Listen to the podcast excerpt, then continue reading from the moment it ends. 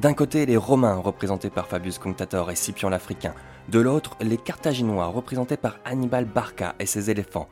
Ce sont les guerres puniques dans Caput Mundi, le podcast qui parle de l'histoire de Rome, de sa fondation légendaire à sa chute.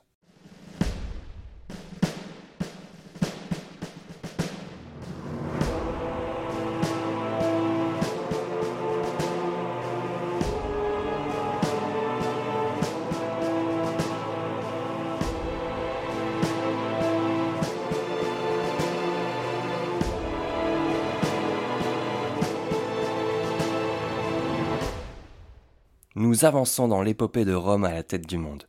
Dans l'épisode précédent, nous avions vu l'expérience des Romains face au petit-neveu d'Alexandre le Grand, Pyrrhus. Une longue guerre marquée par l'intervention des éléphants en Italie et les célèbres victoires à la Pyrrhus. Allez écouter l'épisode 8 si vous voulez en savoir plus. Aujourd'hui, nous allons parler des trois guerres puniques. Il n'est pas évident de parler de ces trois guerres en même temps, car les raisons et les déroulés sont différents, mais j'ai quand même tenu à vous parler de cette succession de guerres contre la civilisation concurrente de Rome. C'est aussi l'occasion, depuis longtemps, de revoir sur le devant de la scène des généraux qui prennent la personnalisation de la guerre à leur profit. Pour mon récit, je me suis inspiré de Tite-Live, de Polybe et de l'historien Yann Le Bohec, que l'on retrouvera en deuxième partie de ce podcast, pour nous aider à analyser les guerres puniques. Je vous raconte donc les guerres puniques dans Caput Mundi.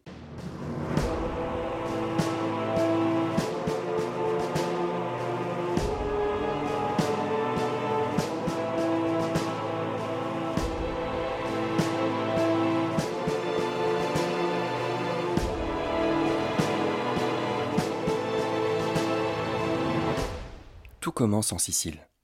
La Sicile, c'est la jonction entre l'Afrique et l'Europe.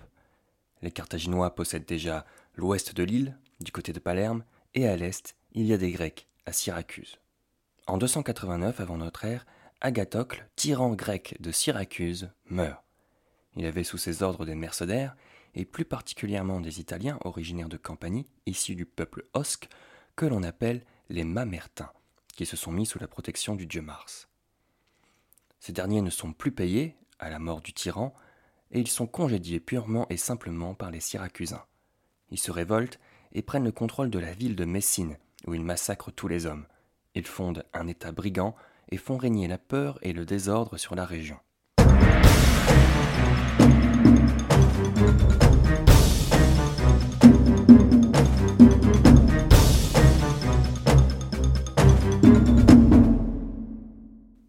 Mais il ne faut pas croire que les Grecs se sont laissés faire.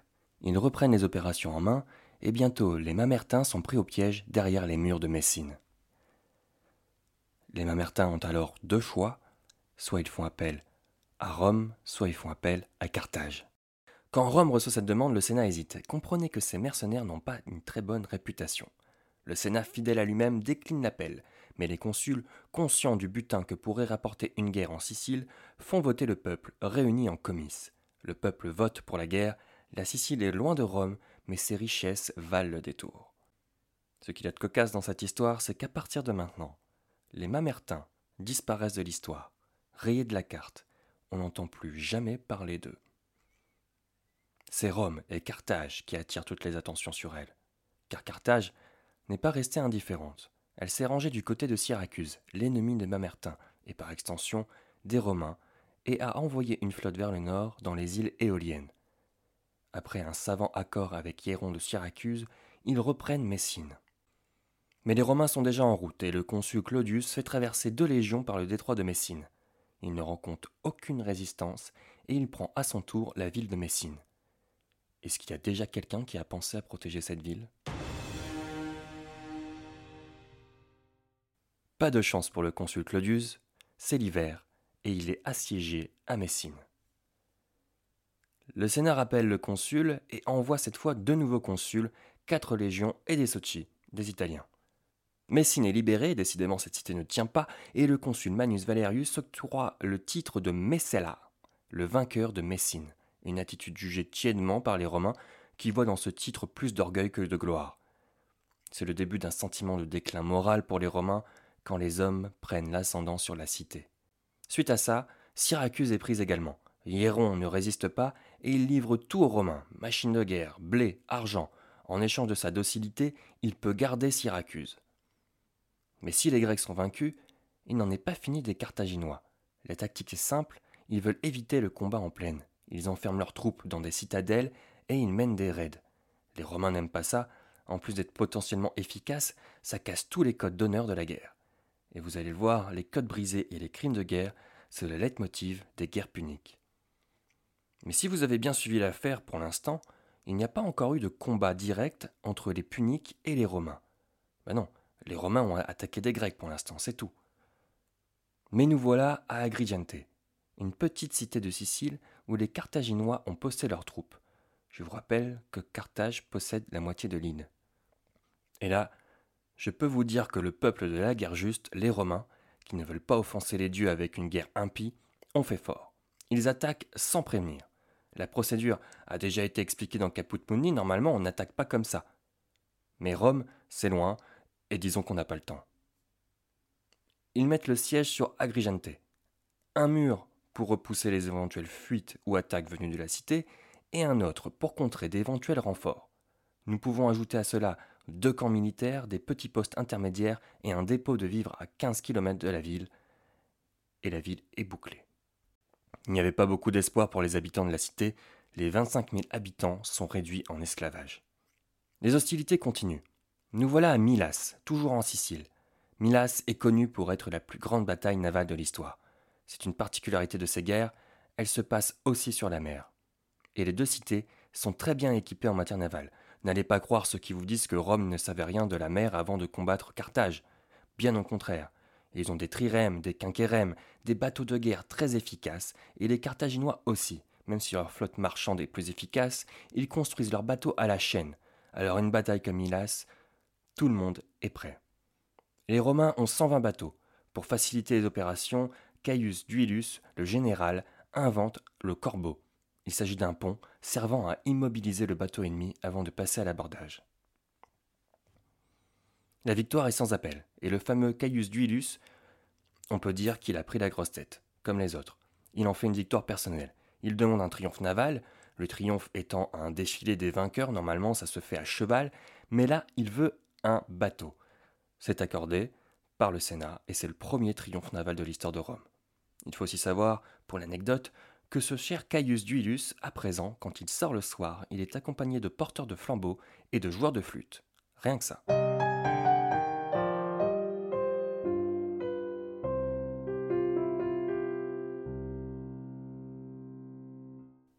Les Romains ont le vent en poupe. À croire que finalement les dieux ne sont pas si procéduriers que ça sur les façons de déclarer la guerre. Les victoires s'enchaînent, les Romains vont en Corse et en Sardaigne, cette dernière est très riche en plomb, en blé et en esclaves. Enfin, à Ecnum, au sud de l'Italie, les Carthaginois sont pris au piège d'eau au rivage lors d'une bataille navale. C'est un massacre. Le monde antique est suspendu au déroulé des événements. En 255, les Romains posent un camp à Kerdouane, en Afrique, en vue d'une attaque sur Carthage. Alors que la cité africaine fait appel à Xantippe, un général spartiate qui réorganise l'armée de mercenaires qui s'était composée à Carthage. Lors de la bataille du Cap Hermès, Rome coule 114 navires à Carthage. Mais les dieux sont subtils. Même si c'est une victoire, une tempête se lève et coule 284 navires romains. Malgré la réorganisation des troupes par Xantippe, Carthage continue de perdre. C'en est trop, elle veut la paix. La guerre n'a que trop duré. Un otage romain, Régulus, est envoyé à Rome pour porter la bonne parole.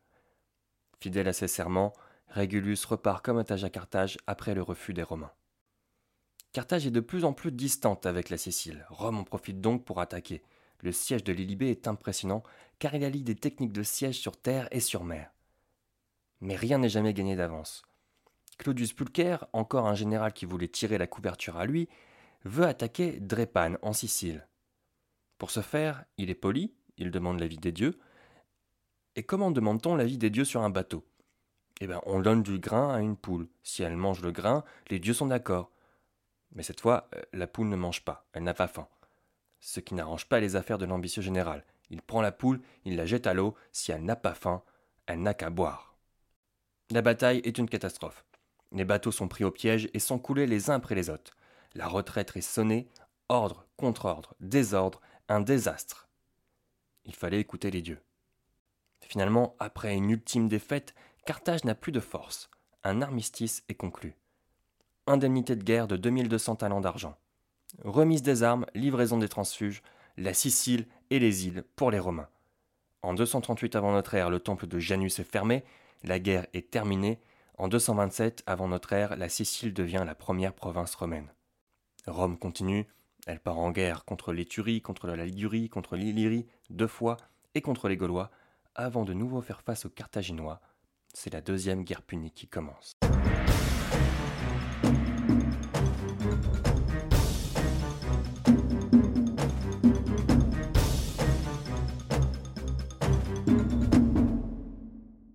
Préparez-vous. Si vous avez trouvé que la première guerre punique était intense, qu'il y avait beaucoup de personnages de batailles, vous n'êtes pas prêt. Faites une pause. Le conflit qui va arriver a retenu l'attention de tout le monde méditerranéen. Après cette guerre, le monde antique n'est plus le même. Je vous parler de cette haine qui habite les Romains et les Carthaginois. Carthage a perdu la guerre, Rome continue à voir en Carthage une menace, les zones d'influence entrent en contact, la volonté de dominer des territoires, la promesse d'Hannibal à son père de venger la cité, tous les éléments sont réunis pour une nouvelle guerre.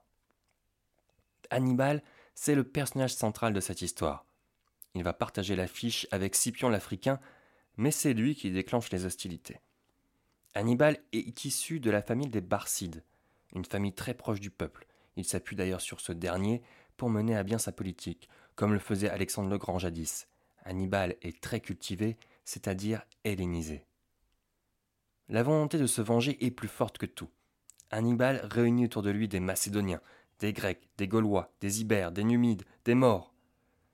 En Italie, il essaye de rallier le plus de peuples possible. Les Romains se sentent encerclés. Nous sommes en 219 avant notre ère. Hannibal fait le siège de Sagonte, une ville d'Ibérie, normalement dans la zone d'influence de Carthage, mais alliée de Rome.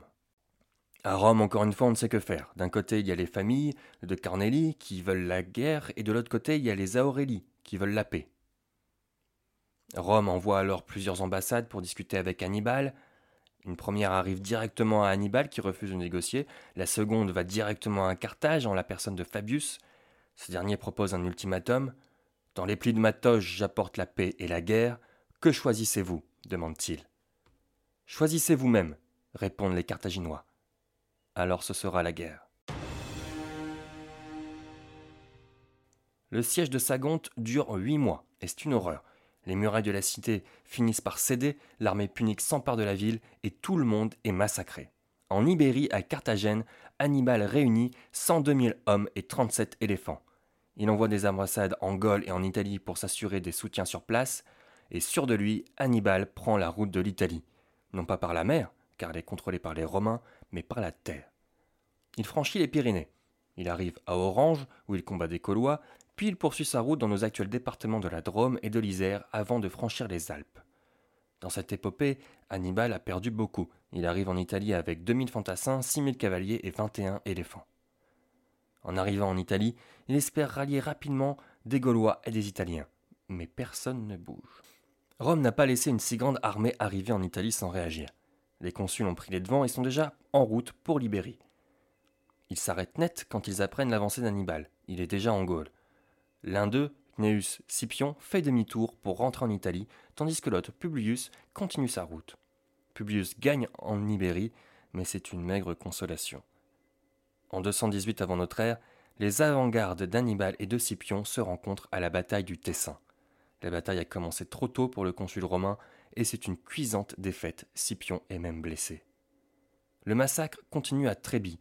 Là, les légions sont positionnées dos au fleuve. L'armée punique les encercle, le fleuve en crue, la retraite est impossible, c'est un désastre. Hannibal annonce alors aux cités d'Italie qu'il est venu comme libérateur. Mais personne ne répond. Soit que les Italiens se sentent plus proches des Romains, soit que malgré les défaites romaines, les légions font toujours très peur. Rome laisse Hannibal s'enfoncer en Italie, le but à peine caché est d'encercler Hannibal. Mais quand ça veut pas, ça veut pas. Nous voilà à Trasimène, le 21 juin 217 avant notre ère. L'armée romaine est en déplacement et doit contourner un lac. Le consul Flaminus n'a pas envoyé d'éclaireurs, mais il envoie ses troupes pour passer le long du lac. Les Carthaginois attaquent en embuscade, le consul de Rome est tué, le brouillard est épais, les pauvres légionnaires qui tentent la fuite en allant dans le lac sont tués, Rome est sous le choc. Et c'est la panique à Rome. Le consul a été tué, les défaites s'accumulent, et si Hannibal était plus dangereux qu'on le pensait? Parce que jusque-là, les Romains n'avaient pas vraiment peur d'Hannibal. La peur a-t-elle changé de camp? Après le massacre de Trasimène, Hannibal équipe ses soldats avec les équipements des légionnaires ramassés sur les rives du lac, et le sud de l'Italie tombe aux mains d'Hannibal. En temps de crise, Rome sait quoi faire. On nomme un dictateur. Souvenez-vous de l'épisode sur Camille, c'est une magistrature exceptionnelle donnée en temps de crise pour répondre à un problème précis. Ici, le problème, c'est Hannibal. Le dictateur, c'est Quintus Fabius Maximus, dit Cuntator. Nous l'appellerons Fabius ou Fabius le temporisateur. Le temporisateur car il change la tactique des Romains il initie l'art de la guérilla. Vous savez, les Romains ont horreur de la ruse. Pour eux, c'est trahir les valeurs d'honneur, fides et virtus. Mais les valeurs en temps de guerre, il y a toujours moyen de s'arranger. Et on trouve. On trouve cet espoir en la divinité de Mens, l'intelligence. C'est maintenant l'intelligence qui va gouverner aux opérations militaires de la cité. En plus de cela, le dictateur va allonger le service militaire et abaisser le sens, le coût que devait payer un citoyen pour entrer dans l'armée. Il parvient à lever 80 000 hommes et il maintient les généraux en place, le Sénat avait l'habitude de les renouveler régulièrement. Après le désastre de Trasimène, Rome est en pleine mobilisation religieuse. C'est le Ver Sacrum, le printemps sacré. On offre aux dieux tous les fruits de l'année et on s'engage à envoyer à l'aventure hors d'Italie tous les jeunes nés cette année de 217. Fabius fait également honorer Vénus, la déesse apporte la victoire au chef de guerre. Et je crois que pour l'instant, l'arsenal divin des Romains est prêt. Mais on n'est pas sorti des ronces pour autant, franchement. Nous sommes à Cannes, pas sur la côte d'Azur, mais dans le sud de l'Italie, le 2 août 216 avant notre ère. C'est l'apogée d'Hannibal. Il faudrait un plan de bataille pour vous expliquer. Au nord, il y a une rivière. À l'ouest, l'armée d'Hannibal fait face au soleil et à l'est, les Romains, les 80 000 légionnaires et 6 000 cavaliers. Ils sont tous là. Hannibal veut éviter l'encerclement, alors il étire son armée au maximum. La ligne centrale de l'armée de Carthage n'est pas épaisse, beaucoup moins que les Romains. Mais l'illusion est là. Hannibal est au centre avec ses hommes, l'armée romaine enfonce les lignes ennemies en plein cœur, les Carthaginois reculent pendant que les fantassins lourds disposés sur le côté reviennent sur les flancs des Romains. La cavalerie carthaginoise contourne le dispositif, les Romains, 80 000 hommes, sont encerclés. Pris en tenaille, seuls les soldats des premières lignes romaines peuvent combattre, les autres étant pris au piège en arrière-ligne. C'est un massacre. Alors qu'ils avaient la supériorité numérique, Hannibal a annihilé la puissance romaine.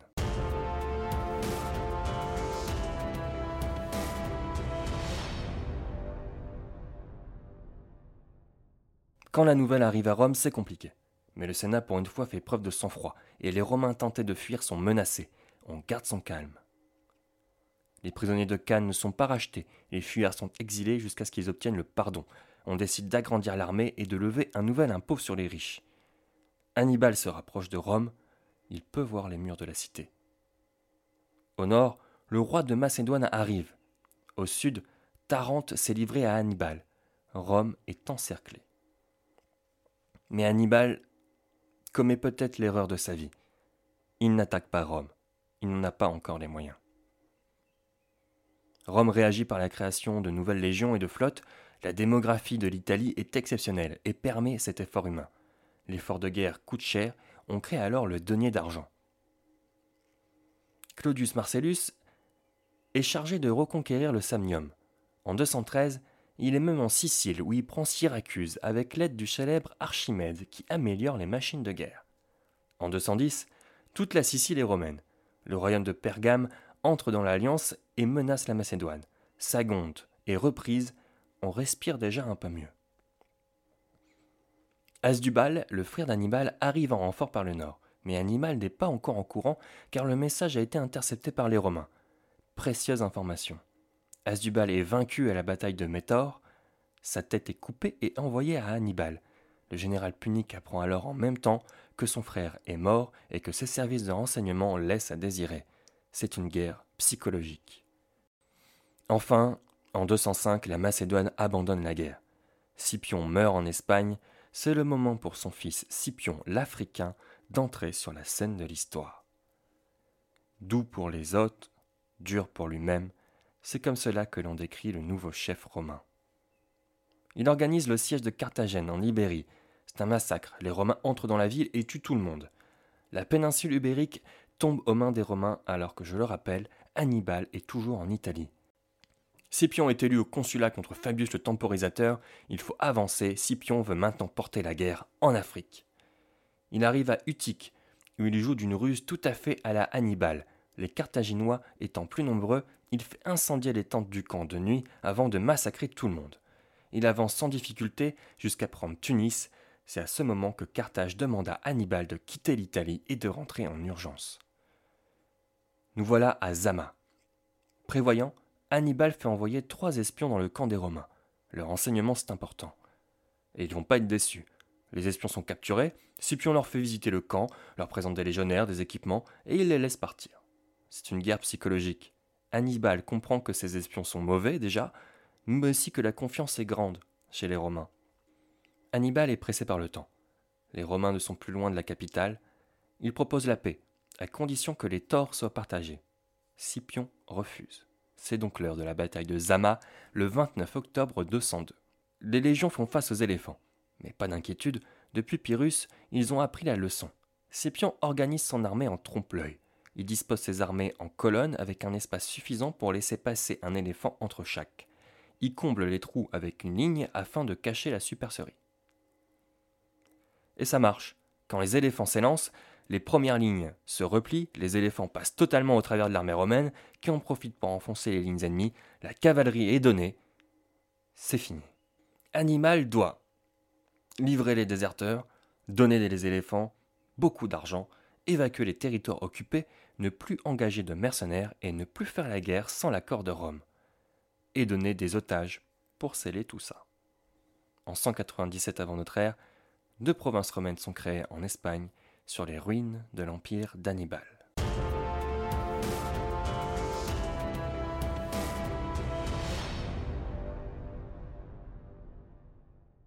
Mais ne bougez pas, il y a un épilogue à cette histoire. On a appelé ça la troisième guerre punique. Plus courte, l'acte final se joue au siège de Carthage. Imaginez Caton au Sénat qui regarde des figues. Si ces fruits peuvent venir jusqu'à Rome en si peu de temps, pourquoi une armée de Carthage ne le pourrait-elle pas? Rome a toujours peur de Carthage. Mais en vérité, Carthage est à terre. Le royaume de Numidie gagne du terrain et Carthage est contraint de se réarmer, ce qui ne plaît pas du tout aux Romains. En 149 avant notre ère, la guerre est déclarée. Carthage veut négocier, mais les Romains font des propositions inacceptables. Rome veut la soumission de Carthage, c'est accepté. Rome veut 300 esclaves, c'est accepté. Rome veut toutes les armes, c'est accepté. Rome veut faire déplacer la ville. Tant pis, ça sera la guerre. Il faut dire que la guerre commence mal pour les Romains qui ratent tout coup sur coup. Ils sont sauvés par l'intervention de Scipion Émilien. Carthage est finalement prise, les légions entrent dans la ville, frappent à chaque porte et massacrent tout le monde. Les dieux de Carthage sont envoyés à Rome, la ville est en feu, Delenda Carthago Est. Il fallait détruire Carthage. C'est maintenant chose faite.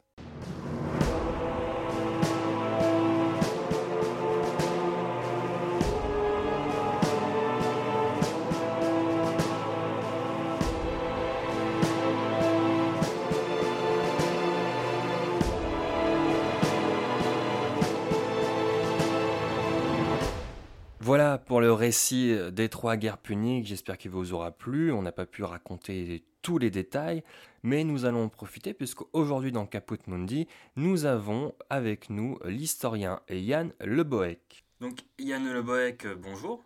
Euh, bonjour. Merci d'avoir accepté notre invitation pour cet épisode sur les guerres puniques. Euh, vous êtes euh, historien, épigraphiste, professeur émérite de Sorbonne Université. Vous êtes spécialisé en antiquité romaine, en particulier de l'Afrique et de l'histoire militaire. J'ai utilisé votre ouvrage Les guerres romaines pour cet épisode, ainsi que les épisodes précédents qui concernaient les guerres samnites et la guerre contre Pyrrhus. Et euh, votre ouvrage sur les guerres puniques va bientôt être réédité, si j'ai bien compris. C'est exact. Il doit pas une nouvelle édition avec un petit supplément, une petite mise à jour doit apparaître dans quelques quelques jours ou quelques semaines ou plus tard. Euh, dans Caput Mundi, on, parle beaucoup, euh, on parle beaucoup des Romains, mais euh, justement, cette fois, pendant la guerre punique, il n'est plus question uniquement des Romains en termes de, civilisation. Est-ce que vous pouvez nous présenter rapidement cette civilisation punique? Qui sont-ils? Eh bien, d'abord, au préalable, dire que quand on fait de l'histoire militaire, si on n'étudie qu'un seul euh, euh, versant du problème, et en mettant de côté l'autre, c'est-à-dire l'ennemi, en fait, hein, on ne comprend rien du tout. Il faut étudier les, deux parties. Alors, euh, le, mot punique est un mot qui dérive du poénie latin, qui était le nom que les Romains ont donné aux Phéniciens d'Occident. Donc les Puniques, ce sont tous les Phéniciens d'Occident, depuis le fond du golfe des Syrtes en passant par les petits Magna, Sphax, Sousse, Carthage, euh, jusqu'aux colonnes d'Hercule, c'est-à-dire au détroit de Gibraltar, mais également dans les îles, Sicile, Sardaigne et Baléares notamment, euh, en attendant d'ailleurs qu'ils s'installent dans le sud de la péninsule euh, ibérique. C'est une civilisation qui est sémitique, qui est euh, très avancés. Ce ne sont pas des, ce sont des barbares pour les Romains en ce sens qu'ils parlent une langue que, les Romains ne comprennent pas. C'est ce que veut dire le mot barbare. Mais en fait, ce ne sont pas des sauvages. Ce sont des gens qui ont euh, des institutions, une culture, une, une religion, euh, qui ont une écriture aussi, bien entendu. Hein. Euh, c'est il est très difficile de résumer tout ça en, trois phrases. Euh, disons que le côté euh, sémitique, oriental, est resté très fort dans cette civilisation. Justement, vous, vous parliez de la civilisation carthaginoise en disant qu'elle avait son écriture, etc. Mais euh, j'ai lu aussi euh, dans, votre livre qu'on n'avait plus de sources directes des Carthaginois. Euh, effectivement, nous, savons que les Carthaginois avaient écrit, avaient écrit des livres, qu'il y avait une littérature carthaginoise, puisque après la prise de la destruction de Carthage, il y a eu des libri punici, des livres puniques qui ont été remis à un roi de Numidie, mais ces livres puniques, nous ne savons pas ce qu'il y avait dedans et ils ont totalement disparu. Euh, c'est une euh, littérature qui, qui, n'existe plus. En revanche, euh, ce qu'il y a, ce sont des, des inscriptions pour l'essentiel des sépultures. Mais concernant les guerres puniques, finalement, on n'a plus que, que le point de vue des, des Romains et des Grecs. Absolument. On n'a que le point de vue des Romains et des Grecs, vous avez raison de, le dire, parce que euh, les Grecs qui ont écrit sur l'histoire romaine étaient en général des gens qui avaient été vaincus par les Romains qui étaient venus à Rome comme prisonniers ou comme otages. Et euh, ces vaincus étaient beaucoup plus euh, pro-romains que ne l'étaient les Romains eux-mêmes, parce que leur objectif était de dire euh, les Romains étaient invincibles. Et si nous, nous avons été vaincus, c'est parce que justement, les Romains étaient invincibles. donc, il faut se méfier des écrits en latin, il faut se méfier encore plus des écrits en grec. Mais, si vous voulez, il faut bien distinguer ce qui est le, rapport de, faits, d'événements, simple, simple rapport, et puis l'appréciation de ces faits, de ces événements.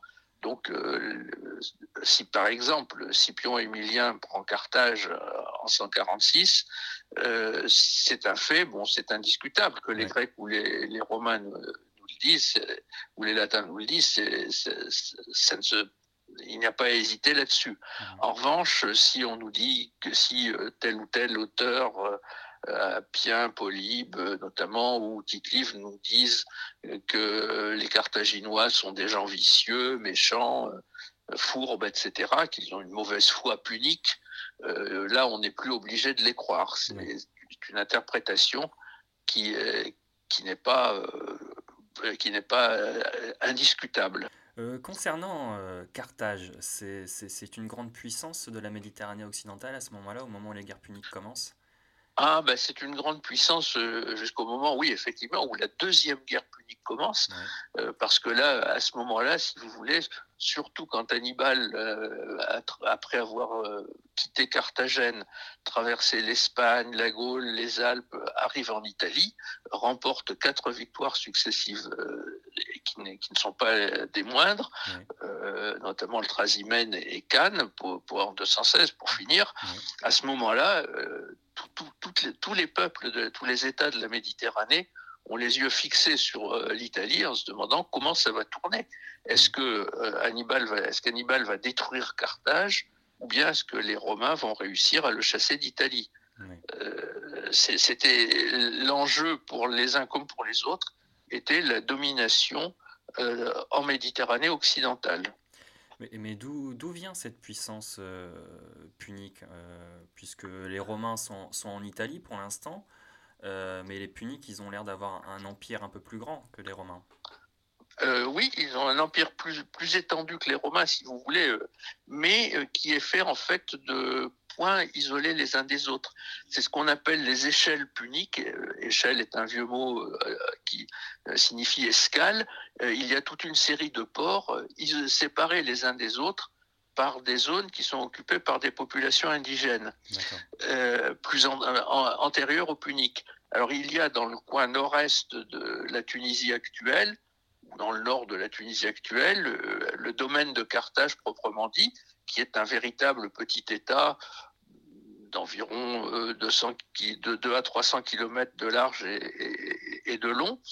Et puis il y a une partie de la Sicile, une partie de la Sardaigne, les Baléares, euh, qui sont euh, plus ou moins contrôlés, qui sont contrôlés par les Carthaginois. Donc ça fait un, État qui est évidemment territorialement étendu, mais qui est dispersé, alors que les Romains, avec l'Italie, ont un État qui est très bien concentré. Justement, comment fonctionne cet état unique euh, Comment il s'organise? Alors, on, on, a posé la question pendant longtemps en disant que c'était des, sauvages, mais pas du tout. Euh, les Carthaginois avaient une vraie civilisation et en fait, euh, la cité de Carthage était très analogue à toutes les cités du monde méditerranéen de l'époque. C'est-à-dire qu'il y avait un Sénat qui dirigeait véritablement la cité qu'il y avait des, magistrats euh, et qui étaient l'équivalent euh, des consuls, qu'on appelait, on les appelait les suffètes, et il y avait des assemblées populaires qui intervenaient aussi. Alors normalement, euh, c'était le Sénat qui, était, qui dirigeait l'État carthaginois, mais les éléments populaires étaient très actifs, beaucoup plus actifs qu'ils ne l'étaient à Rome, et euh, ils voulaient avoir leur part euh, dans les décisions que, prenait le Sénat. C'est pour ça que vous écrivez que Carthage est, plus démocrate que Rome dans sa façon de fonctionner. Effectivement, parce que justement le peuple euh, ne, veut pas trop, ne veut pas se laisser faire, alors que le, peuple à Rome accepte toutes les, toutes les contraintes qu'imposent que, les, les, sénateurs. Vous savez, la civilisation romaine est une civilisation fondamentalement aristocratique. Euh, le terme de roi est un, juron, une injure. Hein, euh, on imagine quelqu'un qui se serait présenté en disant je veux devenir roi devant une assemblée quelconque en disant je veux devenir roi. C'est exactement comme si de nos jours en France, quelqu'un se présentait devant les, électeurs en disant je veux devenir dictateur. Euh, évidemment, ça, il ramasserait 1% des voix. Et euh, même sous l'Empire, qui est une monarchie incontestablement, le Sénat a toujours existé. Et euh, aucun empereur n'a songé à détruire le Sénat, même si quelques-uns ont eu des difficultés avec les sénateurs. Ils ont fait tuer quelques sénateurs individuellement, mais bon, le Sénat était une institution que les Romains ne pouvaient pas euh, supprimer, n'envisageaient même pas, ça ne leur venait pas l'idée. Euh, le, mot de démocratie n'existe pas en latin, il n'y a pas, d'équivalent. Les, Romains n'ont jamais eu la tentation de la démocratie, alors que les Carthaginois, si. Et en 148, au début de la troisième guerre punique, ce sont ces démocrates, euh, et même les démocrates extrémistes, qui ont pris le pouvoir à Carthage. Et euh, concernant le déclenchement de, la première guerre punique, euh, j'ai lu qu'il y a eu des hésitations au Sénat et que finalement c'est un vote des comices qui a permis le déclenchement de cette guerre. Alors, les sénateurs sont des vieux messieurs qui ont tous commandé des armes, plus ou moins commandé des armées, qui ont plus ou moins participé à des guerres, pas, forcément tous, mais euh, qui savent que la guerre est quelque chose de, finalement dangereux. On, sait comment ça commence, on ne sait jamais comment ça finit. Euh, en revanche, pour le peuple, euh, il y a un, objectif qui est clair et que le simple citoyen souhaite de tout son cœur, c'est le butin.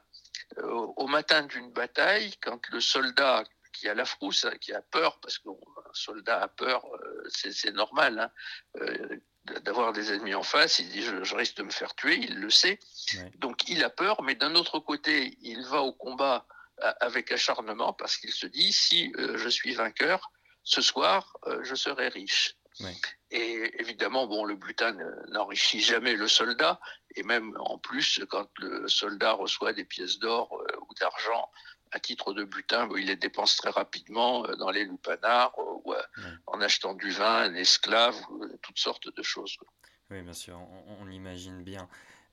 justement, le point de, de, cette première guerre punique, c'est la Sicile. D'ailleurs, on a plusieurs. Moi, j'ai trouvé chez François Hinard, par exemple, il appelait cette première guerre punique la, la Grande Guerre de Sicile. C'est vraiment il a tout à fait raison. Oui, c'est une guerre. L'objectif n'est pas la Sicile.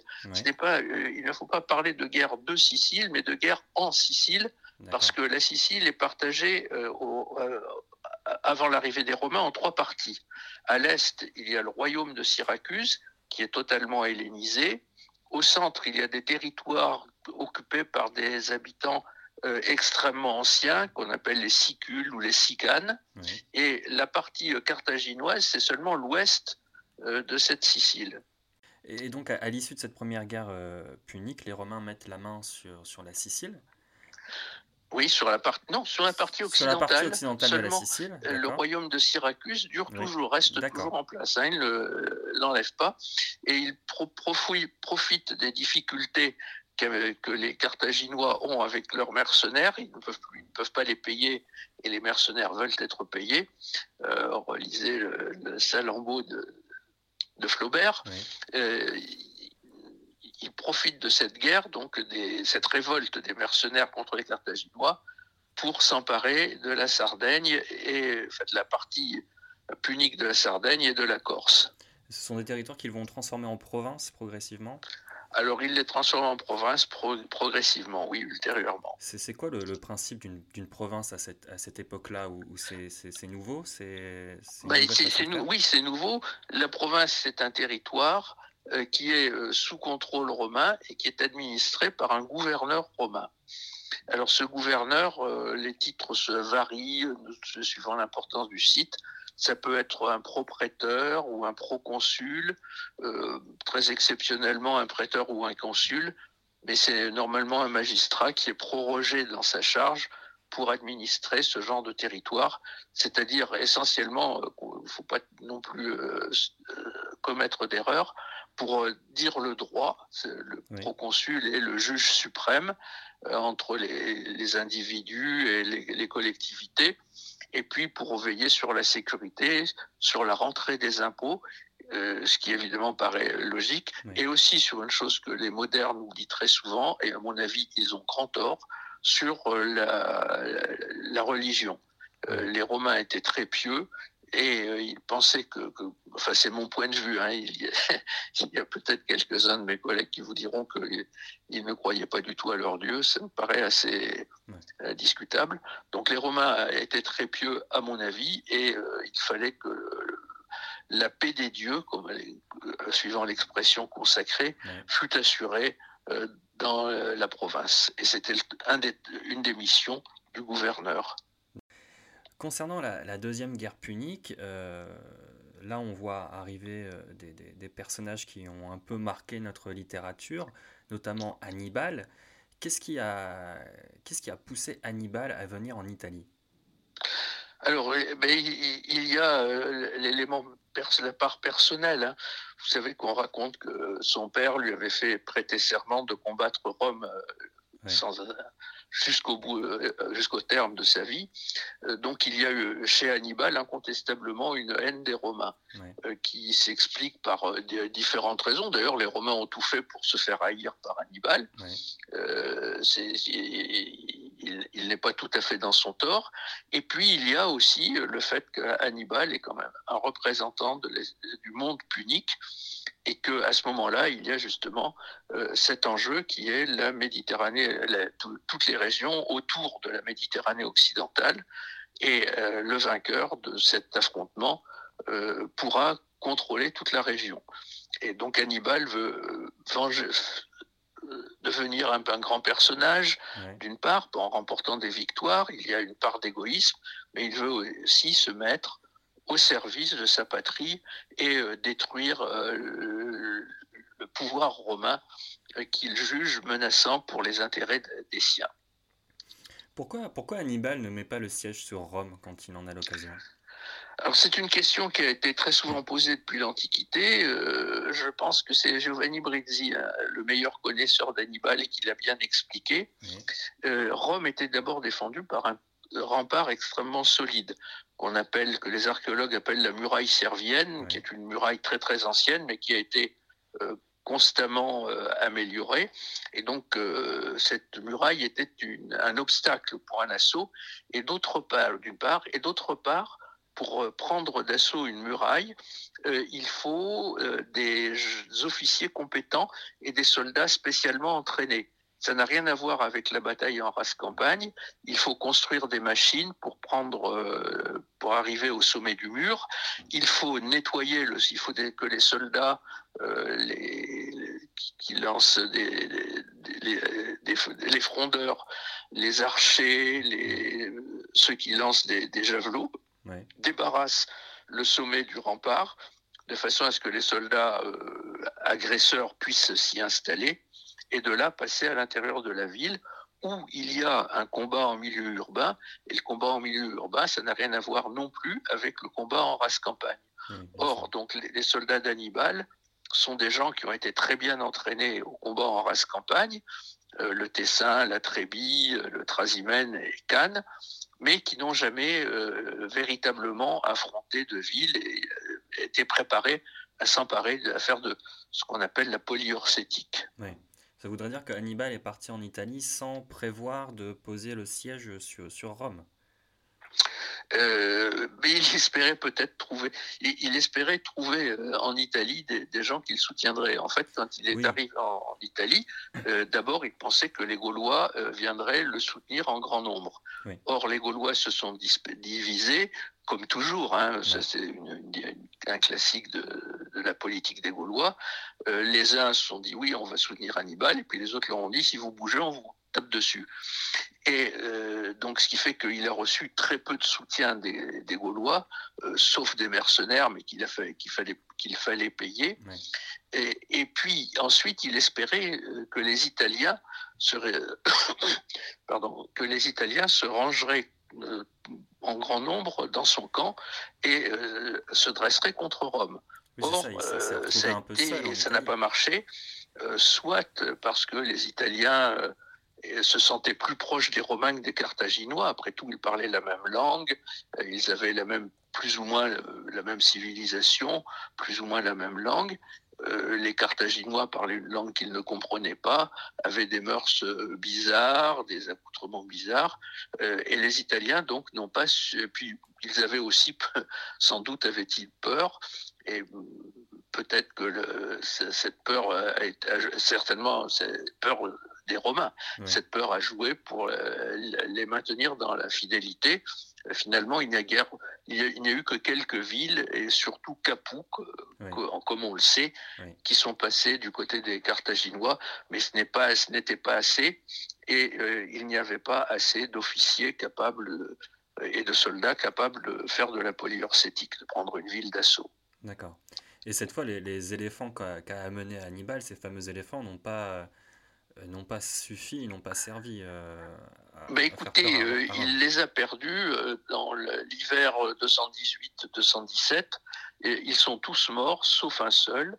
Ce qui fait que quand il est arrivé, donc il avait des éléphants au Tessin, à la Trébie, mais apparemment, il ne les a pas engagés ou pas beaucoup engagés. Ils n'ont pas été très efficaces.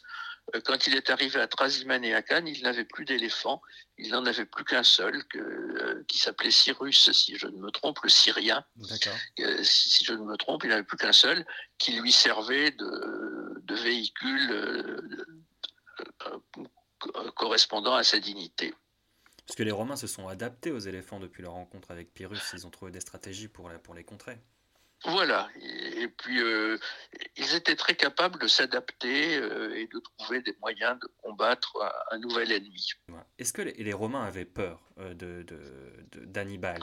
Est-ce qu'ils ont cru à un moment voir leur fin oui, arriver? après, ah oui, au début ils l'ont pris pour un, une sorte de guignol. Ils se sont dit bon, c'est pas quelqu'un de sérieux.